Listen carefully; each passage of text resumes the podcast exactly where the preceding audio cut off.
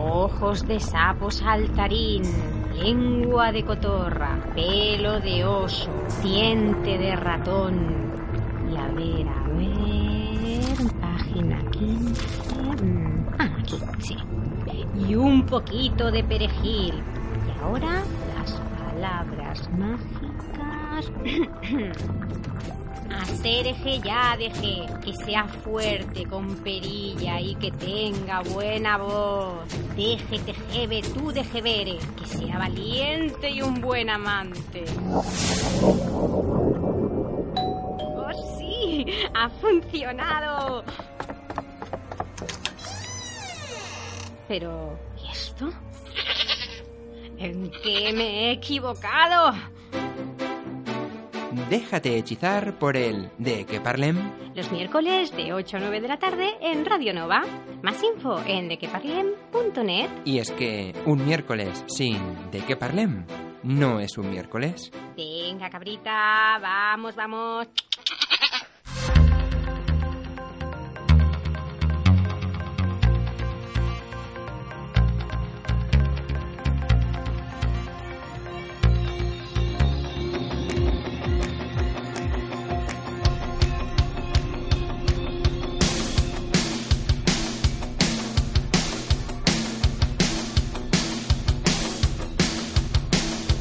De qué parlem con Aitor Bernal en Radio Nova.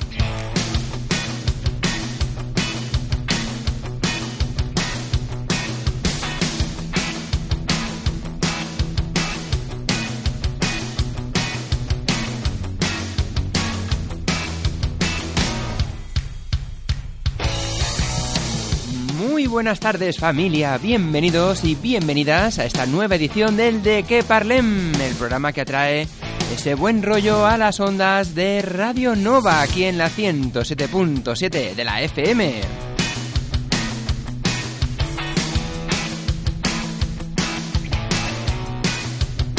Y bien, bien, como ya sabes, eh, nos tenéis aquí cada semanita y también en la web en www.dequeparlem.net lugar donde podéis encontrar las novedades del programa y también el podcast para que nos escuches cuando quieras, como quieras, con quien quieras y en fin.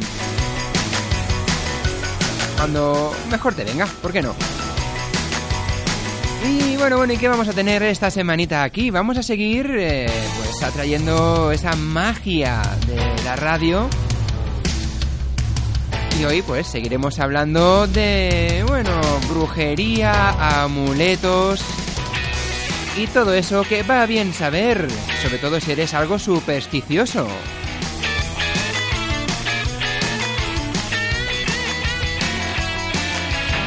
También hablaremos hoy de el miedo. Sí, sí, sí. ¿A qué le tenemos miedo el ser humano? Pues lo sabremos aquí en el de que parlem. Como ya sabes, hasta las 9 de la noche. Así que nada, vamos a empezar ya el programa de hoy. Saludos de quien te acompaña, soy Aitor Bernal. Bienvenidos al de que parlem.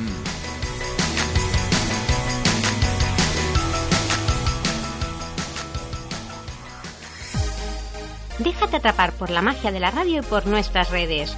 Si quieres ponerte en contacto con nosotros o participar en el programa, estamos en Twitter, Instagram y Facebook. Tan solo has de escribir de qué parlem en el buscador y nos encontrarás como por arte de magia. Además, también puedes enviarnos un mail a dequeparlem@radionova.cat o entrar en nuestra web dequeparlem.net. Nos escuchamos. Y empezamos el programa de hoy con ellos, Café Quijano.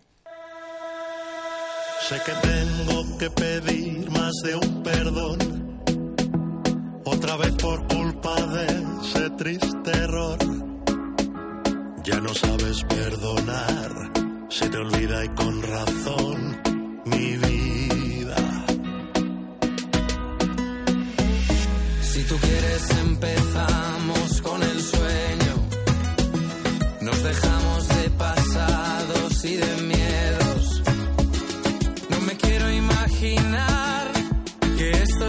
final, mi vida, mi cielo. No me culpes más, no mires atrás, debes perdonar. Hazlo por los dos, haznos el favor, ya no hay vuelta atrás.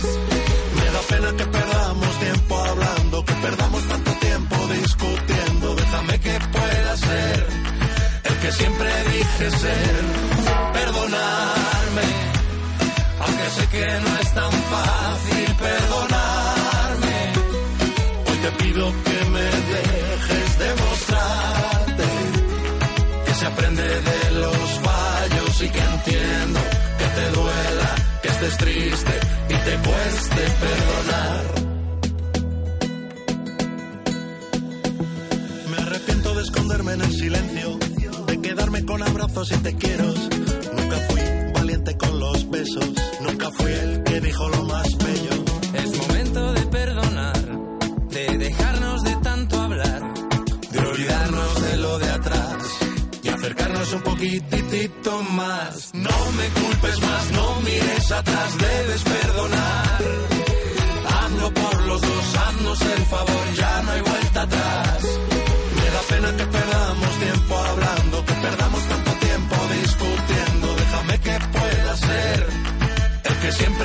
Dije ser.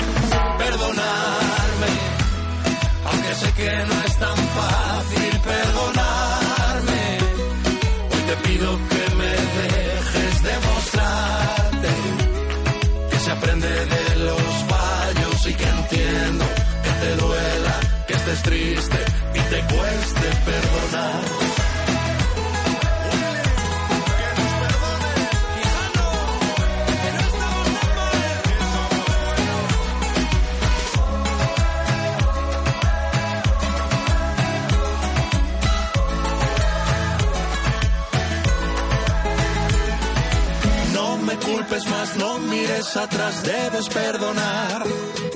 Hazlo por los dos, haznos el favor, ya no hay vuelta atrás.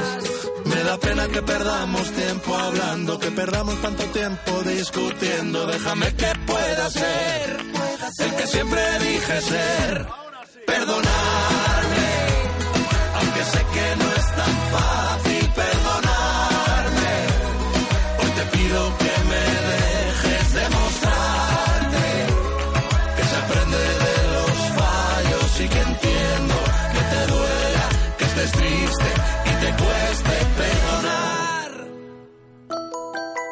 Miércoles de 8 a 9 de la tarde, déjate hechizar por nosotros. ¿De qué parlen? En Radio Nova.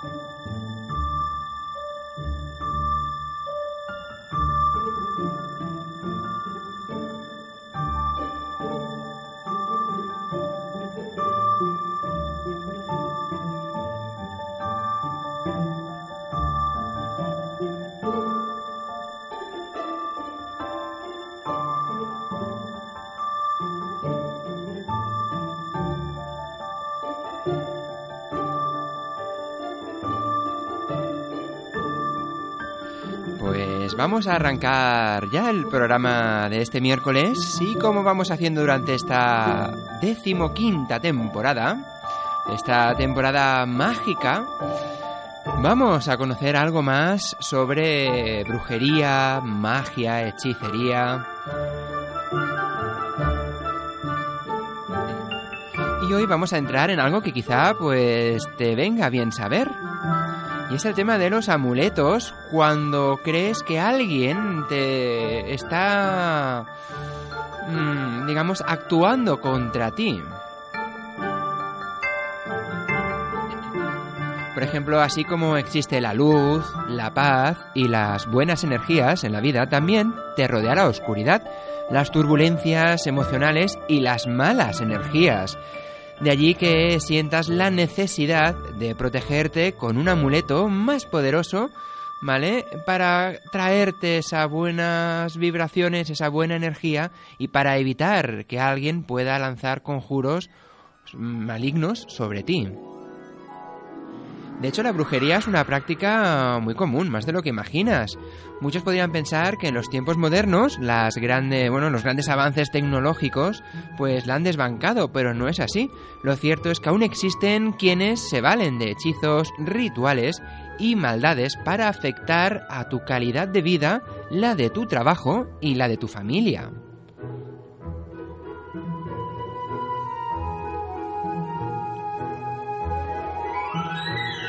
Un día ya entraremos a, bueno, más profundamente en lo que serían esos ataques psíquicos.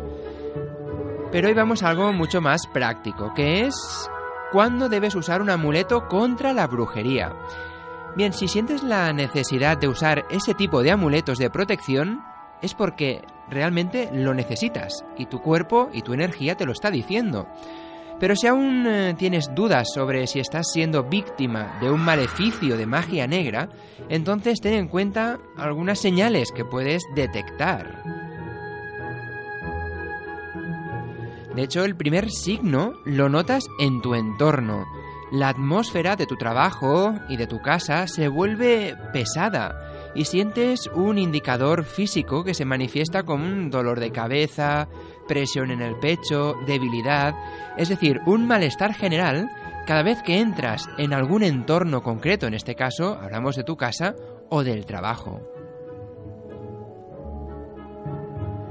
Además, una de las características más evidentes de que la brujería afecta a tu vida es el constante cambio de humor que sufres tanto tú como tus más allegados. Quienes hacen brujería lo hacen generalmente porque sienten envidia de tu situación y quieren pues tu empleo, tu pareja o tu calidad de vida, pero a costa de este tipo de juegos sucios, por así decir.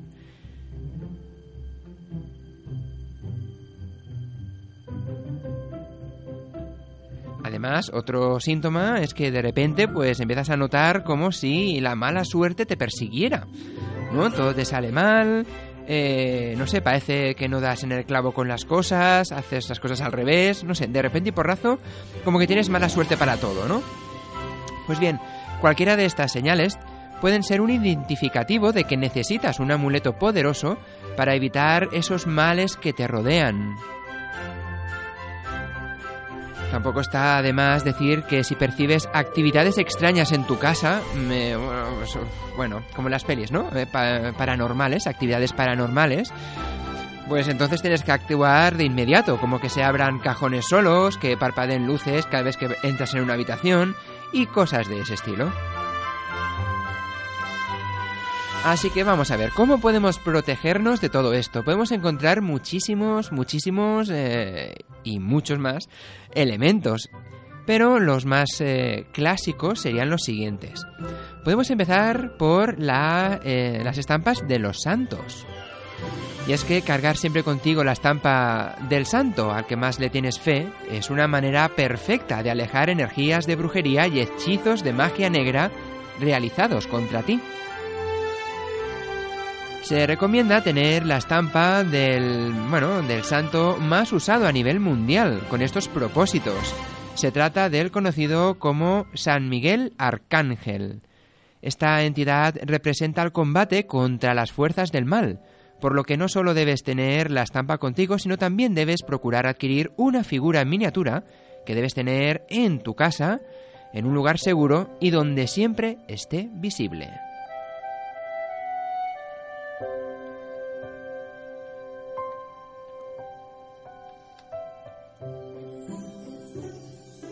Eso a cuanto estampas. Otro elemento que encontramos sería el pentagrama o el tetragramatón.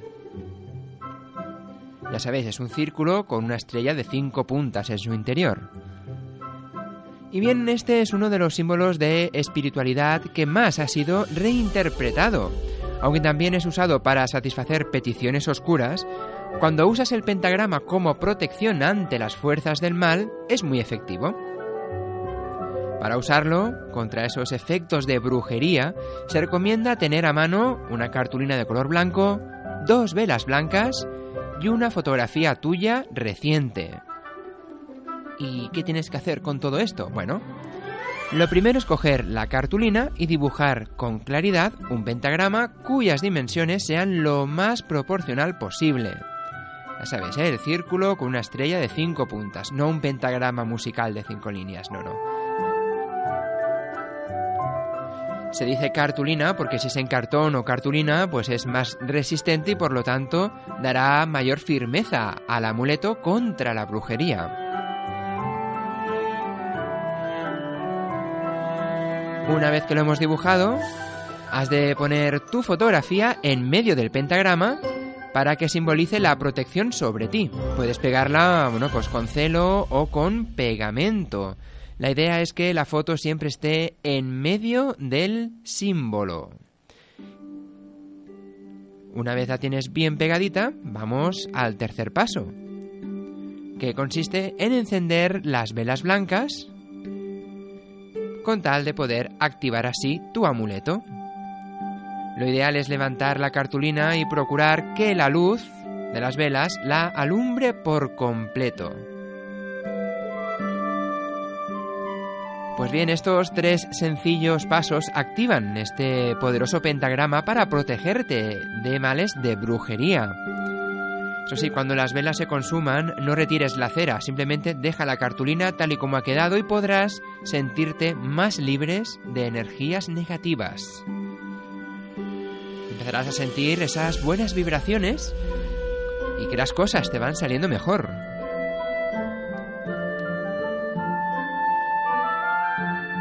Bien, además del pentagrama hay otro tipo de objetos o amuletos, algunos que crean controversia, por ejemplo el siguiente, las tijeras, sí.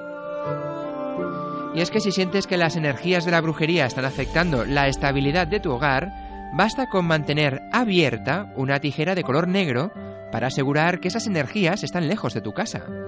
Cada noche has de abrir la tijera y ponerla bajo tu cama o en un lugar de la casa donde pueda irradiar su protección.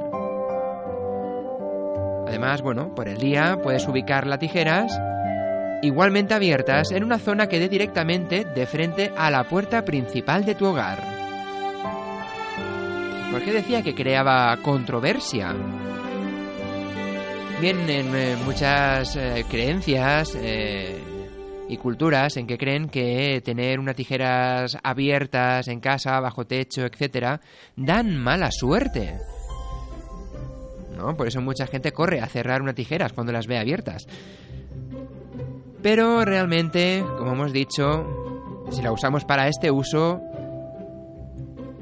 podrás evitar esas malas vibraciones y esa magia negra que intenten enviarte hacia ti. Pero bueno, si no te acaba de convencer el tema de las tijeras, porque las ves más negativas que positivas, siempre te quedarán las espadas. Y es que desde tiempos antiguos las espadas han sido usadas como símbolos de lucha del bien contra el mal. Puedes usar una figura de espada como un amuleto en un collar o en una pulsera, eh, sí, con una pulsera en la mano o en el tobillo. Si tienes en casa alguna espada, pues puedes ubicarla en una zona vistosa para que proteja todo tu hogar. De hecho, una de las recomendaciones más comunes es poner esa espada de frente a la entrada para que cumpla la misma función que te recomendamos con las tijeras, ¿no? Es decir, que actúe como un espejo contra la maldad de la brujería y impida que ésta entra, entre en tu casa.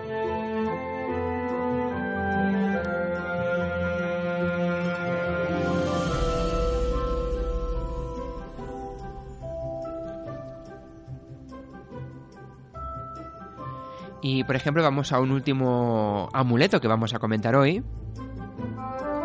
Y sería el uso de un gnomo, pues como amuleto de protección. Y sí, los gnomos son parte de la cultura de Irlanda. En este país los gnomos simbolizan prosperidad y protección en muchos aspectos, como en salud, en economía y también como atrayentes de buena suerte. En este caso, lo mejor que puedes hacer es adquirir una imagen de un pequeño gnomo que puedes llevar pues colgado, por ejemplo, en un collar. Además, los gnomos son una especie de magos de luz en los bosques, así que también te protegerán. No solamente contra la brujería, sino contra todo tipo de magia negra. Así que eso es lo que recomendamos hoy, desde aquí, desde el de que parlem, estos amuletos, como hemos dicho. Una estampita de un santo, el pentagrama, las tijeras abiertas, las espadas o también el uso de un gnomo. hay muchos más amuletos, entre minerales, pólvora negra, etcétera, etcétera. Pero bueno, cada cual es creyente de un tipo o de otro y a uno pues le resultará más efectivo un tipo u otro. Pero la cuestión es esta. Si ves que en tu vida hay malas vibraciones, lo ideal es apartarla lo máximo posible. Ya que no vale la pena estar mal ni contigo ni con nadie.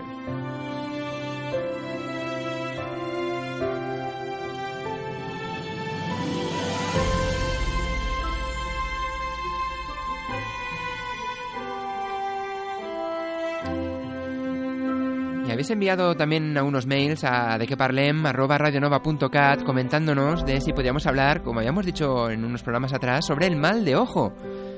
Que habíamos comentado que era involuntario, que te lo podían hacer o tú hacerlo sin darte cuenta. Y queríais saber algo más de ello y también cómo poder evitarlo. Tanto tú hacerlo sin querer como que te lo hagan. Pues bien, del mal de ojo y de lo que sería también de los ataques psíquicos, Hablaremos más adelante aquí en el de que parlem para que estés también protegido contra ese tipo de magia. También hablaremos más en profundidad de magia negra, magia blanca, hablaremos de magos y brujas de películas, de historias y de cuentos, y todo lo que rodea a este espíritu mágico de esta temporada, aquí, donde hacemos un homenaje a la magia, especialmente a la magia de la radio.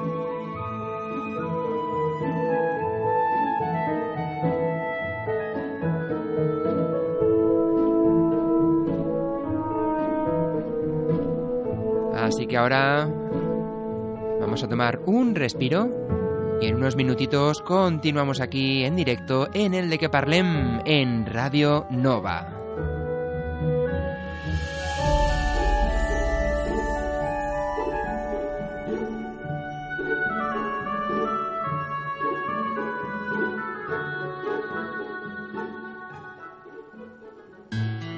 Adéntrate en nuestro mundo Entra en la web de queparlen.net, descárgate nuestro podcast y haz volar tu imaginación.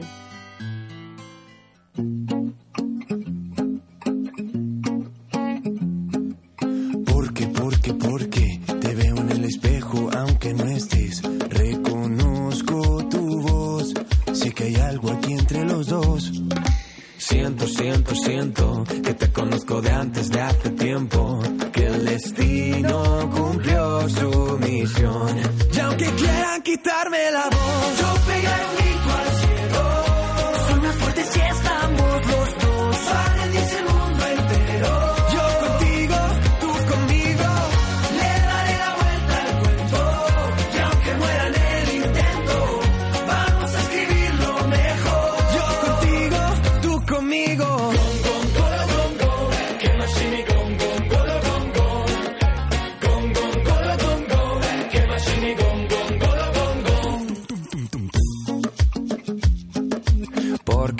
Porque, porque, porque te escucho cuando hablo y aunque no estés, eres parte de mí y no quiero verme sin ti. Siento, siento, siento que te conozco de antes de hace tiempo, que el destino cumplió su misión. Y aunque quieran quitarme la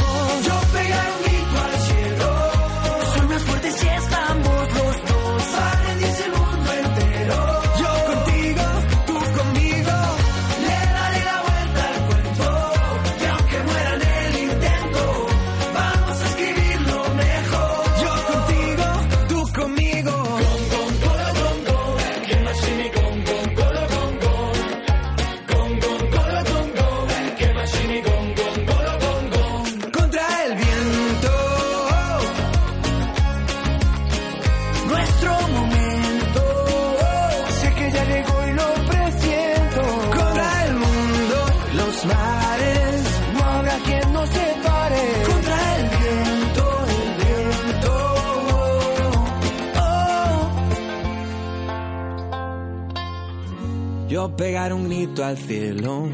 Soy más fuerte si estamos los dos. Va a rendirse el mundo entero. Yo contigo, tú conmigo. Yo pegar un grito al cielo. Soy más fuerte si estamos los dos.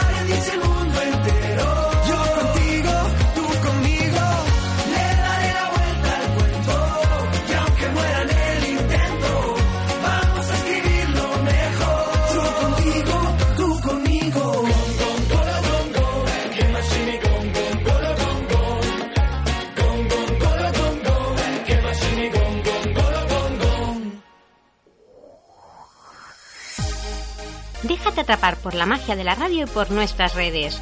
Si quieres ponerte en contacto con nosotros o participar en el programa, estamos en Twitter, Instagram y Facebook. Tan solo has de escribir de qué parlem en el buscador y nos encontrarás como por arte de magia. Además, también puedes enviarnos un mail a dequeparlem@radionueva.cat o entrar en nuestra web dequeparlem.net. Nos escuchamos.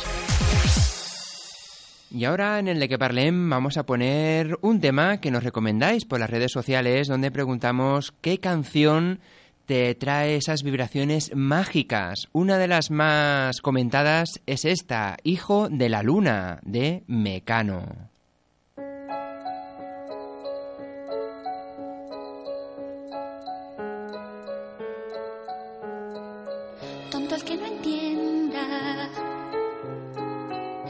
Una leyenda que una hembra gitana conjuró a la luna hasta el amanecer. Llorando pedía al llegar el día de esposar un calé.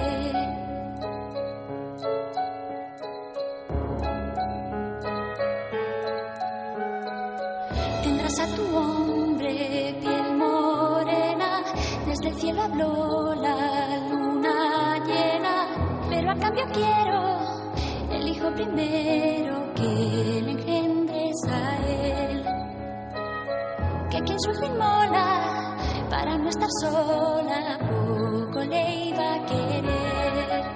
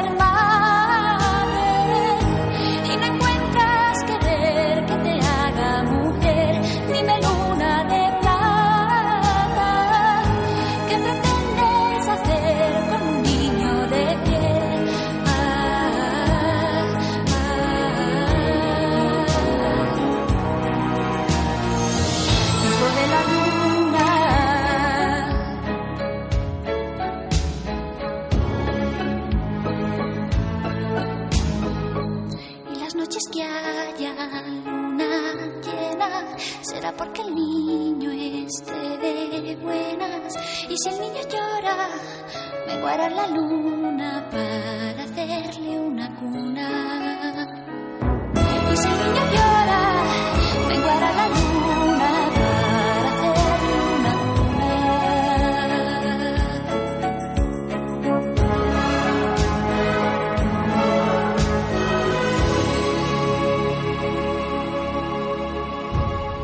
Hay gente que se cree adivina. Adivina, ¿no? Divina. Otros se creen magos.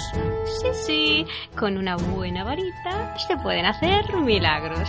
Y otros hechiceros o brujas. Mm, magia blanca o negra. He aquí la cuestión.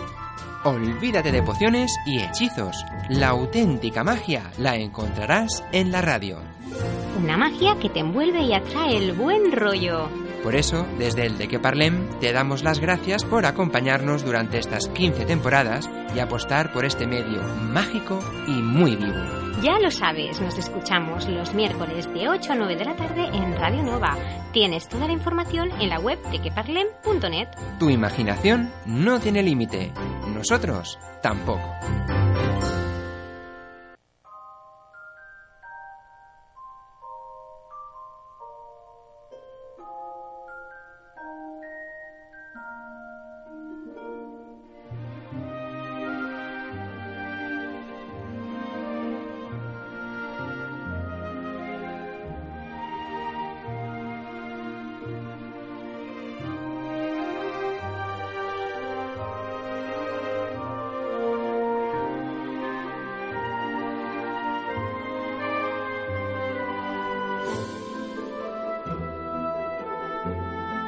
Bien, seguimos aquí en el de que parlem, en Radio Nova, hablando de magia, hechicería. Y ahora damos un poco la vuelta y vamos a hablar del miedo.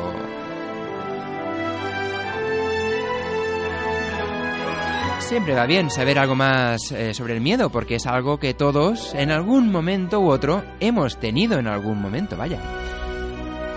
Y vamos a empezar por lo que sería la definición de el miedo. Según la Real Academia Española, el miedo se define como angustia por un riesgo o daño real o imaginario, recelo o aprensión que alguien tiene de que le suceda algo contrario a lo que desea. Eso sería el miedo definido por la RAE. Pero bien, es que en nuestra vida hemos sentido miedo cuando estamos, eh, pues, eh, involucrados en una mala situación o cuando vemos una película de terror.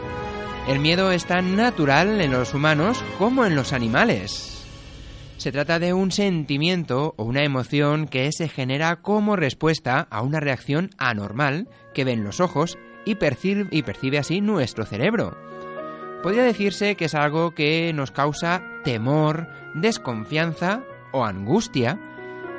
Y por lo tanto, visto así, el miedo es algo universal. De hecho, cuando se activa la amígdala central del cerebro, genera el miedo y a la vez actúa y activa sobre las señales y mecanismos de defensa como el sudor frío, que se te dilaten las pupilas o que se te acelere el pulso. Todo eso lo crea nuestro cerebro para mantenerte en alerta. Y bueno, ya sea en el humano o en los animales, el miedo es un sentimiento o emoción que vivirá siempre. También de ahí parten las famosas fobias, que, no, que no deja de ser otra cosa, miedo o temor a, a un aspecto concreto, a un tema o a alguna situación.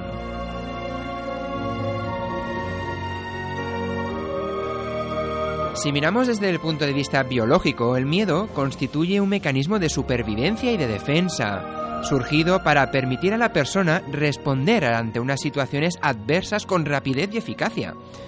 En ese sentido es normal y beneficioso para el individuo y su especie el sentir miedo, porque es una manera de protegerse, tanto a sí mismo como a la especie. Por ejemplo, si clasificamos un poquito los miedos, ¿eh? hay muchos autores, muchas teorías, pero una clasificación general que se podría hacer sería esta. Hay miedos de siempre y de todos, es decir, miedo al dolor, a la muerte, a la guerra, a la destrucción, miedo al vacío, a la nada, a los cambios, miedo a los animales, a la enfermedad, miedo a lo desconocido o a cometer errores. Pero también hay errores como hay miedos, como miedo al éxito, a tomar una decisión equivocada, al no estar a la altura, al fracaso y a la pobreza. Esos son algunos miedos que podemos tener como especie. De hecho, seguro que cuando tienes alguna pesadilla o algún sueño y lo has pasado mal, hay alguno de estos aspectos involucrados.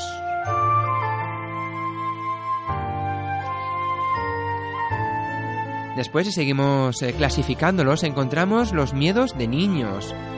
Miedo al lobo, al coco, al diablo, a la oscuridad, a las tormentas. Y sobre todo, ver que los mayores tienen miedo. Muchos de estos miedos también eh, están introducidos a través de la cultura, historias, cuentos. Pero no solo tienen miedo los niños, también hay miedos especiales de adultos. Como por ejemplo, miedo a la separación, al envejecer y sentirse viejo, miedo al que te vean o, crean que tienes más edad de la que tienes, y miedo a la soledad.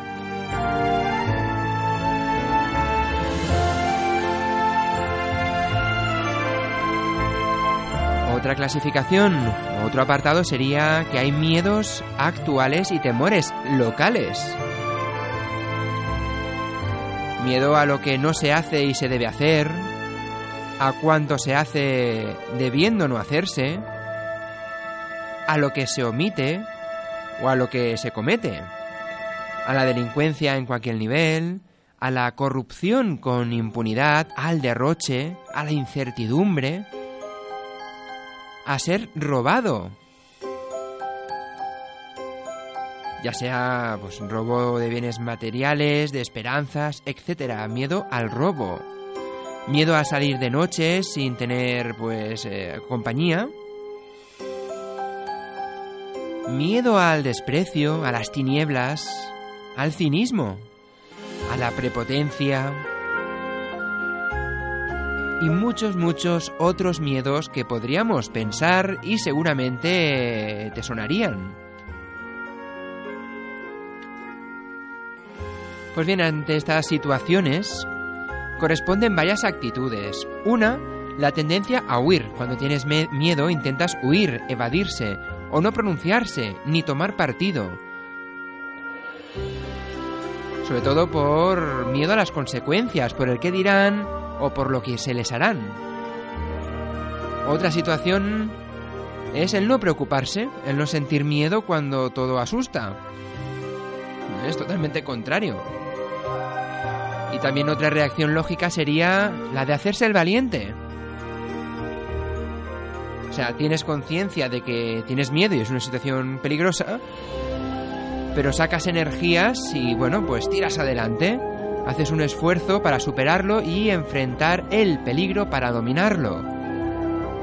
Serían las tres situaciones, evadirlo, hacerse el valiente o fingir que no pasa nada.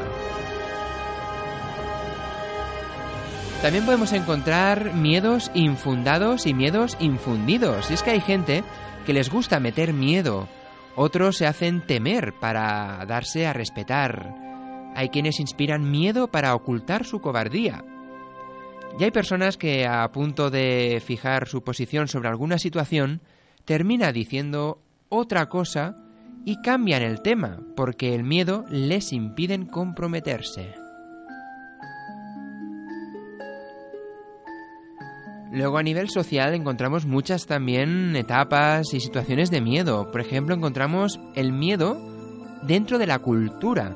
Y es que algunos autores dicen que el miedo es un sentimiento colectivo e individual que varía en las épocas y en los contextos históricos.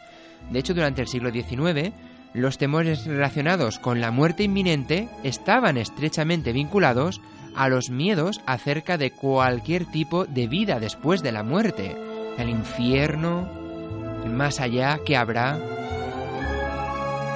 En cambio, en nuestro tiempo, tendemos a preocuparnos mucho más por la vejez y la soledad.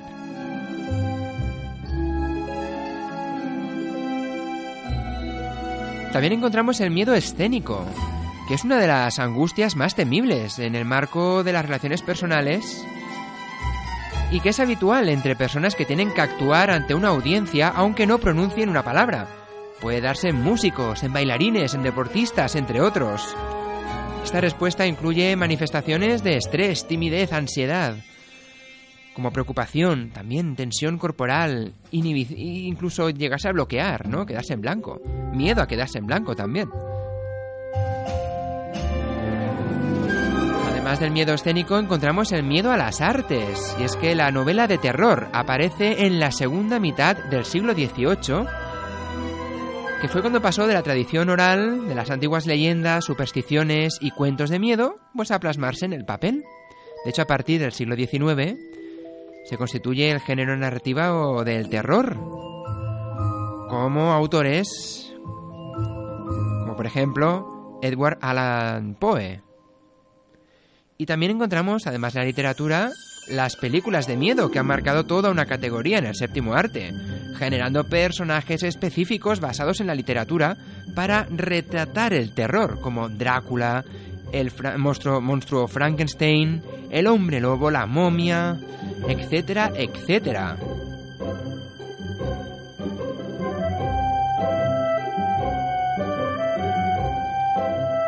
Luego también se puede encontrar el miedo y bueno, que está relacionado con la religión, como hemos comentado antes, sobre el más allá. Y también muchas religiones se valen dentro de sus bases a la hora de tratar el miedo para captar a más seguidores. De hecho, en la Edad Media, como hemos hablado muchas, muchas veces, las brujas representaban una grave afrenta para el orden patriarcal vigente. Por eso se hizo la caza, la caza de brujas. Empezaron a lanzar, eh, bueno, leyendas, historias para que la gente temiera a las brujas y automáticamente se produjera ese orden social. De hecho, la religión cristiana hace mención del miedo en el Génesis. Además, las religiones monoteístas evidencian un tipo de miedo religioso típico, el temor a Dios, a la ira de Dios.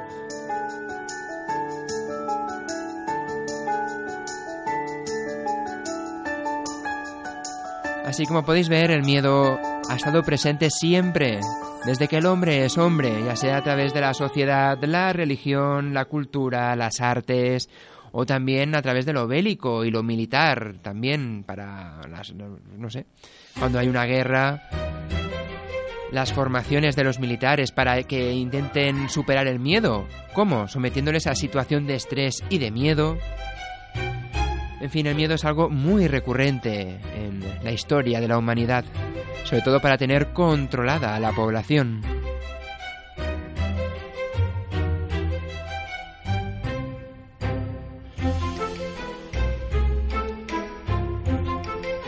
Y ahora que sabemos, sabemos algo más sobre el miedo, conoceremos eh, un pequeño ranking sobre las cosas que nos dan más miedo a través de, bueno, varios estudios que se han hecho especialmente en Estados Unidos. Y no, no es miedo a Donald Trump. Los estudios son anteriores. Así que nada, en unos minutitos aquí en el de que parlem descubriremos esas situaciones o esos miedos que más teme el ser humano. Así que no te muevas porque volvemos enseguida aquí en Radio Nova.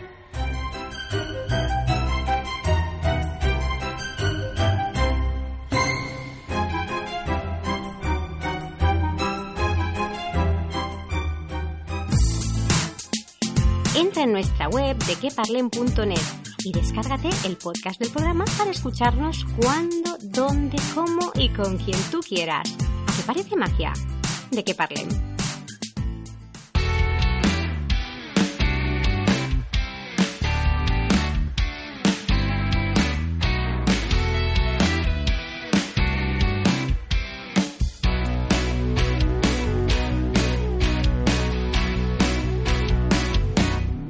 Estalla la tormenta, el cielo ya está gris.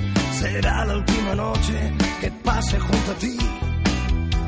Mm, así me lo permites, te quiero demostrar que sé sacrificarme, que tengo dignidad.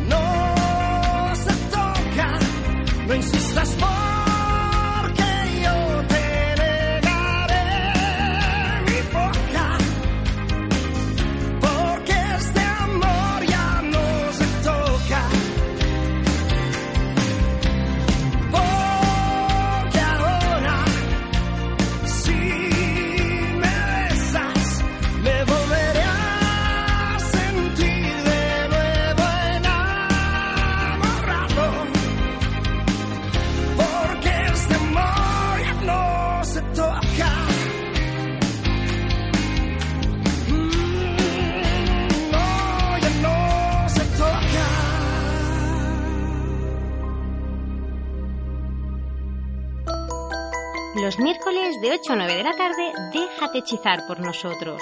¿De qué parlen? En Radio Nova.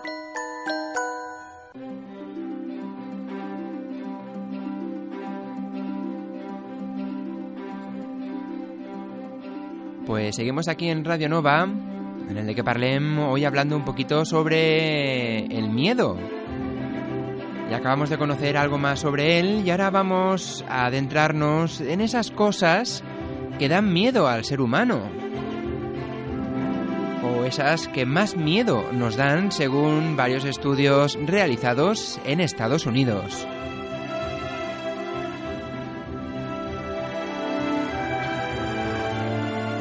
Por ejemplo, en primer lugar, uno de los temores principales del ser humano es miedo a las serpientes. Y es que el reptil ocupa el primer lugar entre las cosas a las que el ser humano tiene más miedo. De hecho, el temor a las serpientes tiene razones psicológicas. Nuestros antepasados tuvieron que desarrollar la capacidad de percatarse rápidamente de las serpientes para así eludir su peligroso ataque y sobrevivir. Ese temor se transmitió genéticamente hasta día de hoy. Por eso, en nuestro cerebro está marcado profundamente el temor a las serpientes.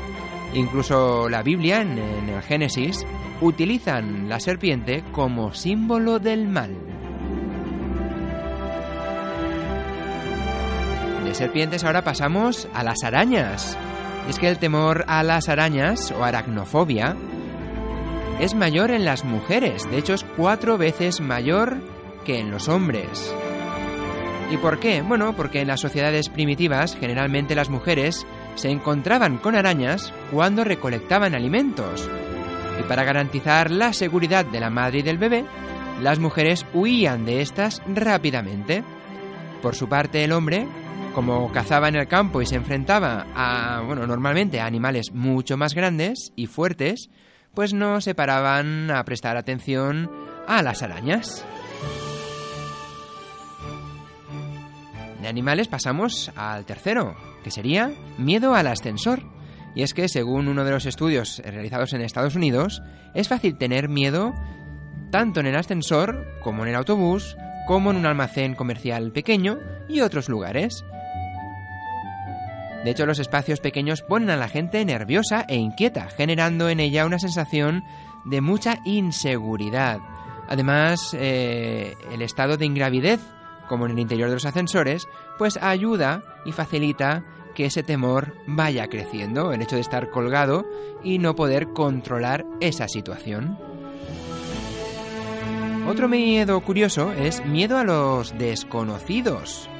Y es que según estadísticas del Instituto de Investigación de Salud Psicológica de Estados Unidos, hay 15 millones de adultos que tienen la enfermedad del temor al contacto social allí en el país. Miedo a los desconocidos. Otro miedo clásico que encontramos en la lista, miedo a la altura. Sí, sí, algunas personas pues esto tienen un miedo el cual su cerebro les ayuda bastante, ¿eh? y es porque el cerebro exagera la altura real y lo hace ver todo mucho, mucho, mucho más profundo da esa sensación de vértigo y de miedo. De hecho, este miedo se llama miedo acrófobo o la fobia sería acrofobia. Otro miedo muy clásico, pues sería miedo a la oscuridad. Es que los investigadores señalan que el temor a la oscuridad del ser humano proviene de lo desconocido. Al apagar la luz hay una oscuridad ante los ojos y no se sabe qué tenemos delante ni qué tenemos detrás y por lo tanto qué es lo que va a suceder. Y esta situación pues nos provoca temor. Lo mismo que los truenos y los relámpagos. De hecho, más del 73% de la gente tiene miedo a estos fenómenos atmosféricos y viene de antiguo. De hecho, algunos pueblos nórdicos de Europa ya temían a estos fenómenos, a los relámpagos y a los truenos. También encontramos el miedo a volar, y es que las personas tienen miedo a volar por dos motivos. Uno, los que temen a la caída y a la destrucción del avión, y otros a que sucedan atentados terroristas en pleno vuelo. Otro, otra fobia, otro miedo que encontramos es miedo a los perros. Sobre todo las personas tienen miedo cuando ya han sufrido algún ataque por parte de alguno de ellos o han visto algún perro atacando a otra persona.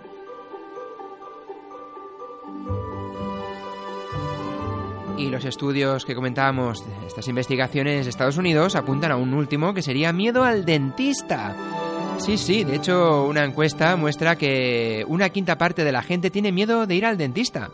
Las causas de que la gente, bueno, ¿qué dicen? Pues tiene miedo de ir principalmente por esa inyección del anestésico. Al ver esa pedazo aguja, pues eso da cierto reparo. Y también sentimiento a, bueno, tener ahí la boca abierta a manos del dentista sin saber qué puede pasar. Pues, bueno, estos son algunos de los miedos. Y podemos encontrar muchos más, y muchos también provenientes del cine y de la literatura, ¿eh? como por ejemplo sentarse de espalda a una puerta, oír un ruido cuando estás solo, mirar por la ventana durante la noche. Cuando explota un globo, todos nos asustamos. Las muñecas de porcelana, ay, qué mal ha hecho el cine aquí. Mirarte al espejo, apartar la vista y volver a mirar y susto a ver quién aparece en el espejo. No tocar el fondo de la piscina o en la playa. Ir solo por un pasillo largo y con poca luz los sótanos o desvanes y también un miedo muy antiguo y clásico y sobre todo que se ha vuelto a poner de moda, miedo a los payasos.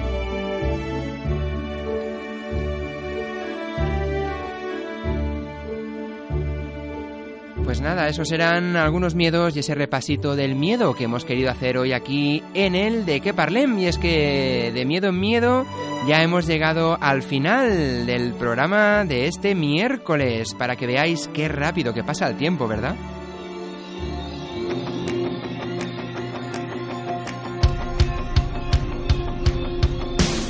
Lo dicho, ahora sí que sí, ya hemos llegado al final del programa de hoy. Recuerda que tienes nuestra web www.dequeparlen.net para descargarte el podcast del programa y estar al día de las novedades.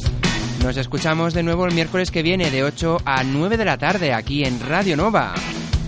En el programa que atrae ese buen rollo a las ondas radiofónicas. Nada más, saludos de quien te ha acompañado. Soy Aitor Bernal. Que vaya muy bien la semana. Y recuerda, un miércoles sin de qué parlem. No es un miércoles. Adeu.